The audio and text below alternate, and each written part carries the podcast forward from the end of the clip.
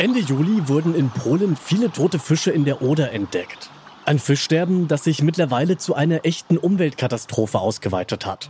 Und auch in der Saale bei Bernburg sind vor kurzem erst hunderte toter Fische entdeckt worden. Grund genug also, mal darauf zu schauen, wie wir unsere Flüsse besser schützen können. Und das machen wir in dieser Folge. Ich bin Til Schewitz. Hi.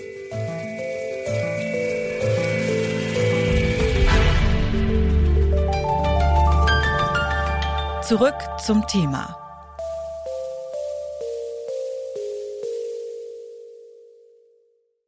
Bis zu 100 Tonnen Fische könnten laut ersten Erkenntnissen gerade in der Oder gestorben sein. Was die genaue Ursache dafür ist, das wird im Moment noch untersucht. Bislang aber ohne eindeutiges Ergebnis. Klar ist nur, dass verschiedene Werte wie der Sauerstoffgehalt und der Salzgehalt in dem Fluss aus dem Gleichgewicht geraten sind. Damit diese Veränderungen nicht derart gravierende Folgen haben wie jüngst in der Oder, gibt es sogenannte Frühwarnsysteme. In der Elbe zum Beispiel gibt es so eins. Wie diese Frühwarnsysteme funktionieren, das hat mir Wolf von Tümpling erklärt. Er leitet die Abteilung Gewässeranalytik und Chemometrie am Helmholtz Zentrum für Umweltforschung in Magdeburg. Also dieses Frühwarnsystem gibt es nicht nur für die Elbe, das gibt es genauso für andere internationale Flusseinzugsgebiete. Das heißt, wir haben eine internationale Kommission zum Schutz des Rheins. Sie hat es schon angesprochen, wir haben die internationale Kommission zum Schutz der Elbe und es gibt auch die internationale Kommission zum Schutz der Oder. Das ist im Prinzip eine Vereinigung auf der einen Seite von Fachbehörden und aber auch auf politischer Ebene, die unter anderem besagt, äh, dass frühzeitig äh, Schadensfälle dem Unterlieger auf jeden Fall gemeldet werden müssen, damit man gemeinsam überlegen kann, welche Strategie sinnvoll ist, um die Auswirkungen zu minimieren. Dann muss ich Sie an dieser Stelle als Experte mal nach Ihrer Meinung fragen, weil ich das natürlich gar nicht einschätzen kann. Was würden Sie denn sagen? Hat dieses Warnsystem oder dieses Monitoring-System an der Oder jetzt funktioniert oder nicht funktioniert?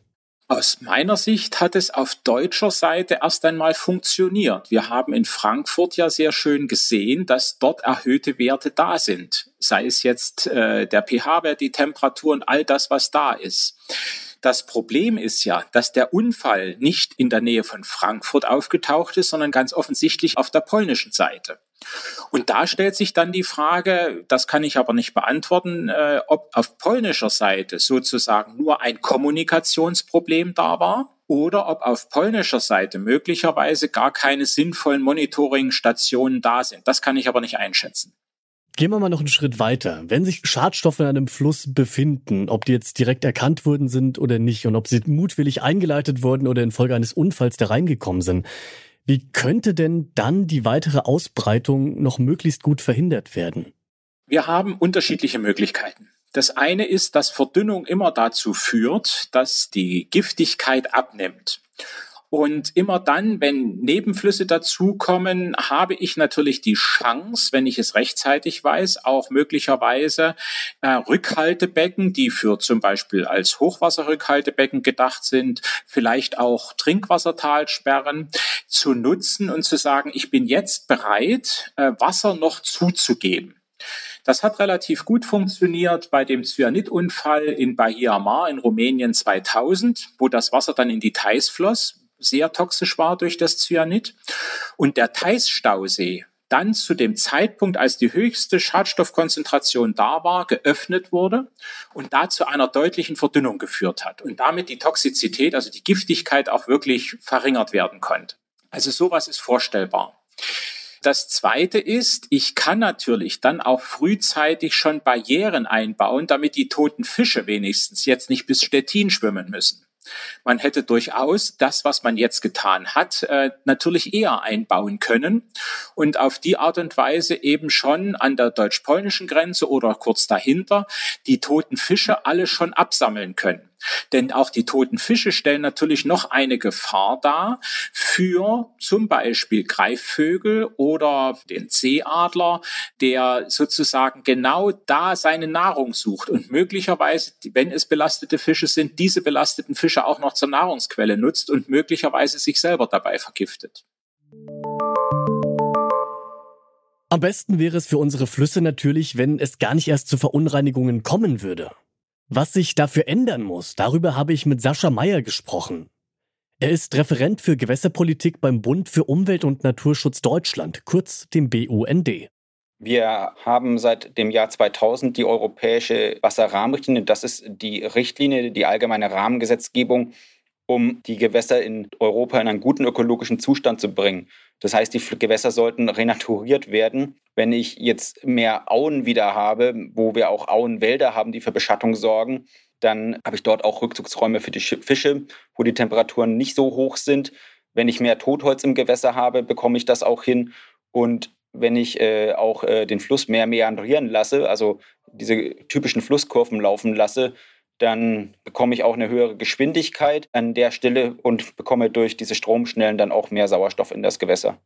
Dann mal gegen Schluss jetzt nach Ihrer persönlichen Meinung dazu gefragt. Wie sieht es denn aus, was da die politischen Maßnahmen angeht? Ist das genug, was da aktuell schon passiert oder ist da doch noch eine Menge Luft nach oben? Leider ist wirklich eine Menge Luft nach oben. Die europäische Wasserrahmenrichtlinie hätte bis 2015 bereits umgesetzt werden müssen von den Mitgliedstaaten. Und die finale Frist ist eigentlich 2027. Und wir wissen an jetzt schon aufgrund der vorgelegten Managementpläne der Bundesländer, dass das nicht umgesetzt werden wird. Und äh, wir sehen hier ein erhebliches Umsetzungsdefizit. Hier braucht es viel mehr Ressourcen bei den staatlichen Behörden um äh, hier äh, die Gewässer in einen guten ökologischen Zustand zu bringen. Müsste sich, abgesehen von diesen politischen Lösungen, vielleicht auch im Verständnis in der Industrie oder in der Gesamtbevölkerung was ändern? Müsste da noch was geschaffen werden? Ich glaube, in der Industrie ist da wirklich auch äh, oft nur begrenztes Verständnis, was diese Ökosystemdienstleistungen angeht, dass zum Beispiel solche Auen auch eine Flächenfilterfunktion haben und äh, damit erheblichen Beitrag bringen. Also diese großen Gewässer sind halt nicht einfach nur eine Wasserstraße, wo ich Güter von A nach B transportiere oder äh, sind einfach äh, ein Kühlmittelzubringer für Kraftwerke. Also da muss sich einiges ändern, dass wir auch wirklich jetzt äh, eine Situation haben, wo es vielleicht an die Kipppunkte gehen kann bei Flüssen, dass die Ökosysteme zusammenbrechen. Und bei den Menschen, die an den Flüssen leben, ich glaube, sie brauchen viel mehr ein Bild, wie eigentlich naturnahe Flüsse aussehen, wie zum Beispiel in Frankreich an der Loire oder eben an Oberlauf der Isar. Ich glaube, diese Bilder müssen viel mehr in der Bevölkerung verinnerlicht werden und dann eben auch eingefordert werden von den politischen Entscheidungsträgern.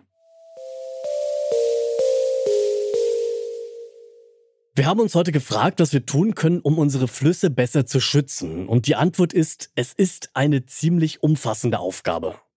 Denn der Klimawandel ist eine große Bedrohung für sie. Umso wichtiger ist es deswegen, dass die Flüsse nicht noch zusätzlich durch Verunreinigungen gefährdet werden. Wenn es dann dennoch dazu kommt, wie jetzt in der Oder oder der Saale, dann helfen Frühwarnsysteme, um möglichst schnell gegenzusteuern und die Schäden zu begrenzen. Aber natürlich nur, wenn sie denn überall funktionieren und die alarmierenden Werte auch grenzüberschreitend kommuniziert werden.